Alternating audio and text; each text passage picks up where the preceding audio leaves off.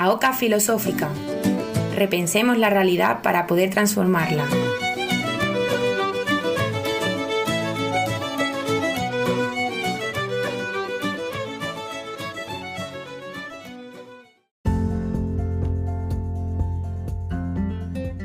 Bueno, bienvenidas y bienvenidos un día más a la Oca Filosófica. Lo primero, pediros perdón por esta pausa de varias, dos o tres semanas en los que no hemos subido capítulo de la Oca Filosófica, pero bueno, han sido semanas complicadas por, por motivos personales. Pero bueno, más allá de ello, eh, aquí estamos de vuelta para dar buena caña a la filosofía en las redes y, y para seguir escuchando, debatiendo, aprendiendo y entrevistando.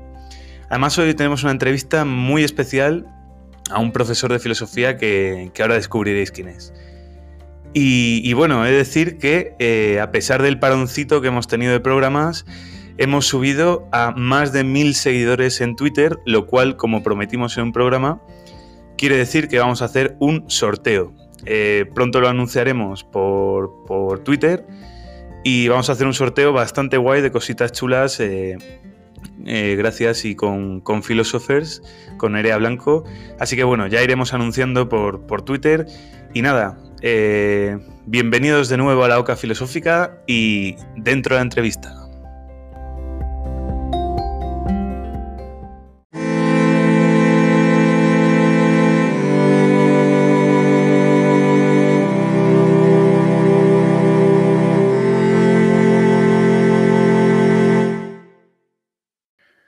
Nos encontramos hoy con Eduardo Infante, autor del bestseller internacional Filosofía en la calle. Nació en Huelva, pero lleva media vida residiendo en Gijón. Licenciado en Humanidades, enseña filosofía en bachillerato con métodos nada convencionales. Narra la muerte de Sócrates en un juzgado, explica Aristóteles paseando por el parque, invita a practicar el cinismo en las calles comerciales y nos cuestiona con sus filorretos en las redes sociales con el fin de invitarnos a pensar la vida y a vivir el pensamiento. Además está a punto de publicar su próximo libro, No me tapes el sol, cómo ser un cínico de los buenos. Bienvenido Eduardo y muchísimas gracias por estar aquí hoy con nosotros. Nada, es un placer. Muchas gracias a vosotros por, invitarme. Gracias. Si no me equivoco, el, el libro No me tapes el sol está a puntito de salir, ¿no? Nada, le quedan al día del libro, que coincide que también es mi cumpleaños, pues ahí andaremos dando guerra con Diógenes, Antístenes, y Parque y bueno, removiendo un poco los fundamentos de nuestra sociedad. Bien, bien, bien. Pues ahí apuntamos el libro y la fecha también para, estar pendientes y deseando leerlo. Bueno, pues vamos allá con las preguntillas. La primera pregunta es, eh, bueno, así de simple. ¿Por qué hoy se cuida más el físico que el bienestar emocional o psicológico? Pues quizás porque para el sistema, en el fondo, solo somos fuerza de trabajo, que una vez gastada y desgastada puede ser fácil y económicamente sustituida, ¿no? Pero fíjate que para los antiguos el trabajo nunca fue el lugar de realización personal, sino justamente el tiempo de ocio.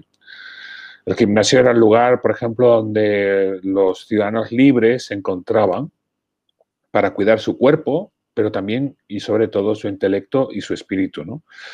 Así que que nuestros gimnasios hayan quedado reducidos al cuidado del cuerpo, yo creo que no solo denota que estemos descuidando las otras dimensiones del ser humano, sino también está mostrando que nuestras sociedades no parecen estar formadas por ciudadanos auténticamente libres. Y claro, el que no es un ciudadano libre o es un súbdito o es un esclavo.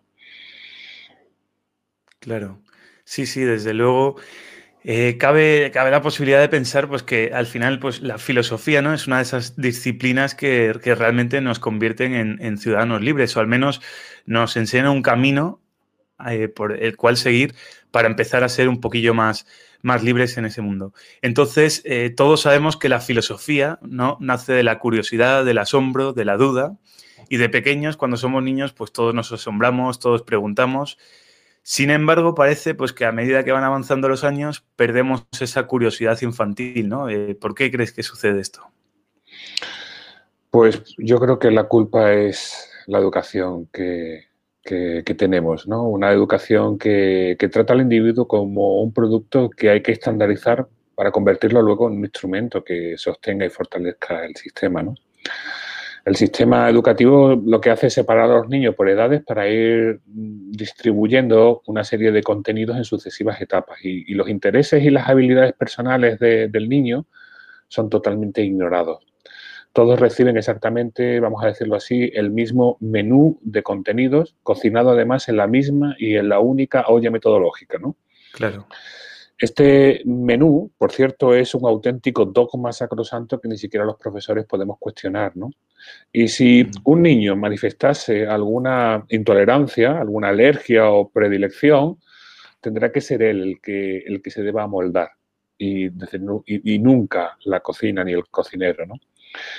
Yo creo que nuestra educación se castiga a todo aquel que precisamente se atreva a asombrarse, que se atreva a dudar, a cuestionar, a sospechar, a juzgar, y no te digo nada, a pensar por sí mismo, ¿no? Y en cambio se premia la, obediencia, la docilidad y la sumisión. Eh, en esta educación no hay mucho lugar para, para, las individualidades, ¿no? El sujeto es el que tiene que ir dejándose cincelar por unas instituciones que, que van cercenando la parte del sujeto que, que no encaja dentro del modelo. Y, y así el niño va recibiendo los golpes de la maza y las hendiduras del cincel hasta que definitivamente el funcionario del Estado consigue quebrar su alma. Claro. Sí, justo estaba antes de, empezar la, entrevista, coincidió que yo estaba leyendo el, libro El elemento de Robinson Ken, no sé si lo conoces, que, justo pues va por esa línea, ¿no? Eh, mostraba muchas vidas de muchas personas que en la educación pues eh, estaban, estaban encorsetados, no, les dejaban eh, explorar sus habilidades naturales y sin embargo luego pues, pues triunfaron con buscando aquello que les gustaba fuera de educación ya que no lo encontraban en la escuela. ¿no? Ponía el ejemplo de Matt Groening, el creador de Los Simpson, de cómo pues en la escuela mm, pues, siempre le, echaba la bronca, que era muy malo, que no sé, y sin embargo, pues él explorando por su cuenta, pues al final empezaba a dibujar, encontró aquello que le gustaba y se dedicó con pasión a lo que le gustaba. Y parece que la escuela pues nos encorseta y no nos deja no nos deja salirnos de esos cánones, ¿no? Yo a veces eh, tengo que recordar a un compañero mío y también me lo tengo que recordar a mí mismo. Llevo 20 años dando clase, 20 años de docencia y todavía a día de hoy no he conocido a un solo alumno que desee, que quiera con toda su alma fracasar, ¿no?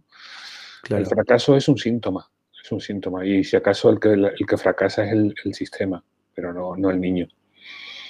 Sí, sí, sí, sí. Fíjate, aprovecho, bueno, si alguien no ha escuchado todavía la, el podcast de, que le hemos hecho la entrevista a Nerea Blanco, la de Philosopher, justo pues hubo un tema de los que tratamos que era eso, ¿por qué nos enseñan solo al éxito y que solo podemos tener éxito, además éxito económico, y sin embargo pues no nos enseñan a, fracasar, ¿no? Parece que cuando uno fracasa es el fin del mundo. Y bueno, pues vamos ya con la tercera pregunta, que, que, va muy en relación pues con ese bestseller, ¿no? Que comentábamos de Filosofía en la calle y es cómo acercar la filosofía a la calle en una época en la que solo se valora lo útil y más en su sentido productivo. ¿Y qué haría Sócrates hoy para seguir acercando el pensamiento crítico a los jóvenes? Pues yo creo que seguiría haciendo lo que, lo que hacía él, acercarse al mercado y preguntar. Así que yo creo que lo primero que nos preguntaría y lo primero que cuestionaría es nuestro concepto de utilidad. Porque cuando decimos, por ejemplo, que algo es útil, yo creo que lo primero que tendríamos que preguntarnos, útil para quién. También eh, Sócrates yo creo que nos recordaría que no siempre coinciden lo valioso con lo útil.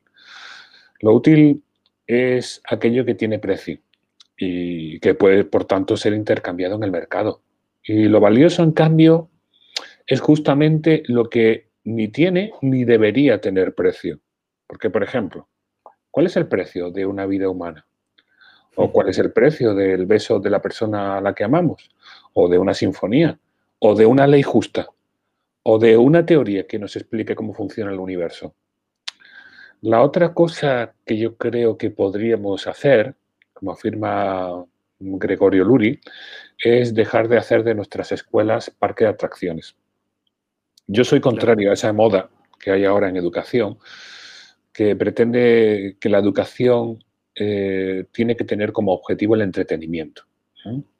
eh, el profesor debe entretener, la escuela debe entretener. Palabra que a mí, por cierto, me horroriza, porque etimológicamente entretener remite a distraer la atención. Y todo aquel que suele distraernos la atención suele ser alguien que pretende arrebatarnos algo, ¿no?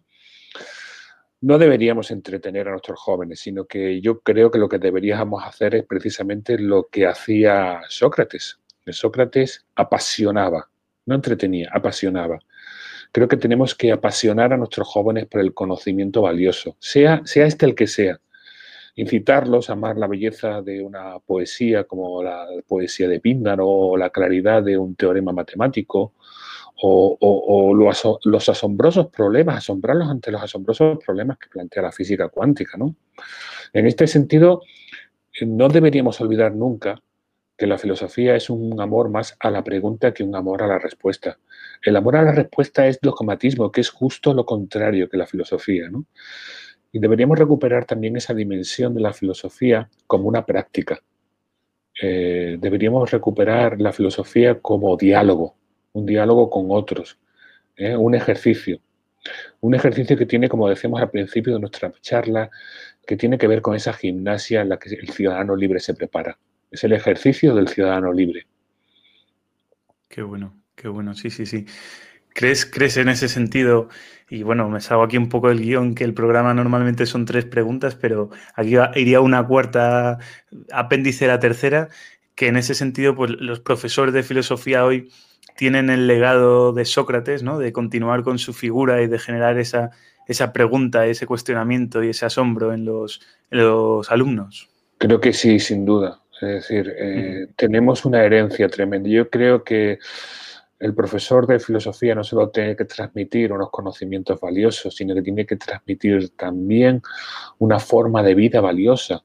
Es la forma de vida de personas y de personajes como Sócrates, que merecen la pena. Es decir, es un legado asombroso, ¿no? que nuestros, nuestros alumnos deben, deben, deben conocer y nosotros tenemos que, que, bueno, que, aprender a transmitir. ¿no? Qué bueno, Eduardo. Pues, pues nada, muchísimas gracias por, estas, estas reflexiones tan interesantes, ¿no? Y pasamos ya, pues, a las últimas secciones del programa. La primera es, pues, eh, te vamos a pedir una recomendación de libro y por qué ese libro. Pues, a ver, eh, eh, te voy a recomendar el libro de Miquel Segurot, La vida también se piensa. Creo que es un libro, bueno, primero está muy bien escrito, Miquel tiene un castellano pues muy lúcido, muy con mucha claridad y luego, bueno, pues recupera efectivamente esta dimensión de la filosofía como un cuestionarse, como un preguntarse sobre la vida cotidiana, ¿no? es un libro para el que no se necesita una formación académica en filosofía, cualquiera podría leerlo, ¿no? Y al mismo tiempo es un libro que asombra, que asombra, que asombra, asombra ante los problemas que, que, Miquel nos trae encima de la mesa, ¿no? Son muchas preguntas que, nos hacemos hoy en día y, y, Miquel pone esa luz de la filosofía, ¿no? Nos invita a, volar, ¿no? Eh, en el crepúsculo de la noche, junto al, al búho, a, ese, a esa lechuza de Minerva, ¿no? Así que sin duda, pues un librazo, un librazo y además un filósofo de bandera es Miquel Seguro. Genial, genial. Pues mira, apuntamos en la lista de la OCA filosófica La vida también se piensa de Miquel Seguro, que por cierto, por pura coincidencia, eh, justo esta mañana he, pedido un libro ¿no? Eh, a una librería y resulta que el libro que he pedido es La vida también se piensa de Miquel Seguro. O sea que, vamos, parece esto que estaba amañado, pero no. Es el universo se confabula. Sí, sí, sí, sí. Y bueno, ya, ya por último, la sección que le da nombre al programa, ¿no? De oca a oca filosófica y tiro porque me toca. ¿A qué filósofa o filósofo eh, te gustaría que entrevistásemos en un, en un, futuro programa de la oca filosófica? Pues mire, ya que parece que el universo se está confabulando, ¿no? Yo creo que ha salido un nombre aquí, el de Miquel Seguro, pues bueno, aquí ahí lo nomino, ¿no? Perfecto. Pues queda Miquel, Miquel Seguro nominado a la OCA Filosófica, nos pondremos en contacto con él y, nada, pues muchísimas, muchísimas gracias de nuevo por, las reflexiones que has aportado Y, nada, esperamos tenerte de nuevo en el programa dentro de unos meses, eh, quizá para comentar el libro ¿no? de No me tapes el sol. Y muchas gracias de nuevo y ya sabes que eres bienvenido siempre a la OCA Filosófica. Muchísimas gracias a vosotros. Un abrazo fuerte. Un abrazo. Hasta luego.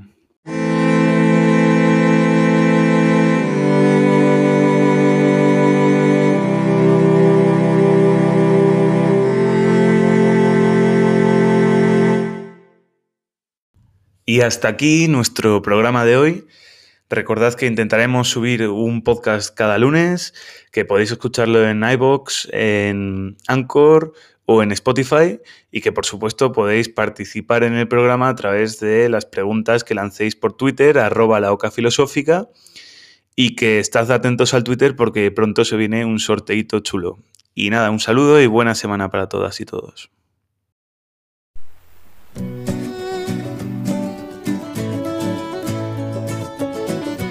La Oca Filosófica. Repensemos la realidad para poder transformarla.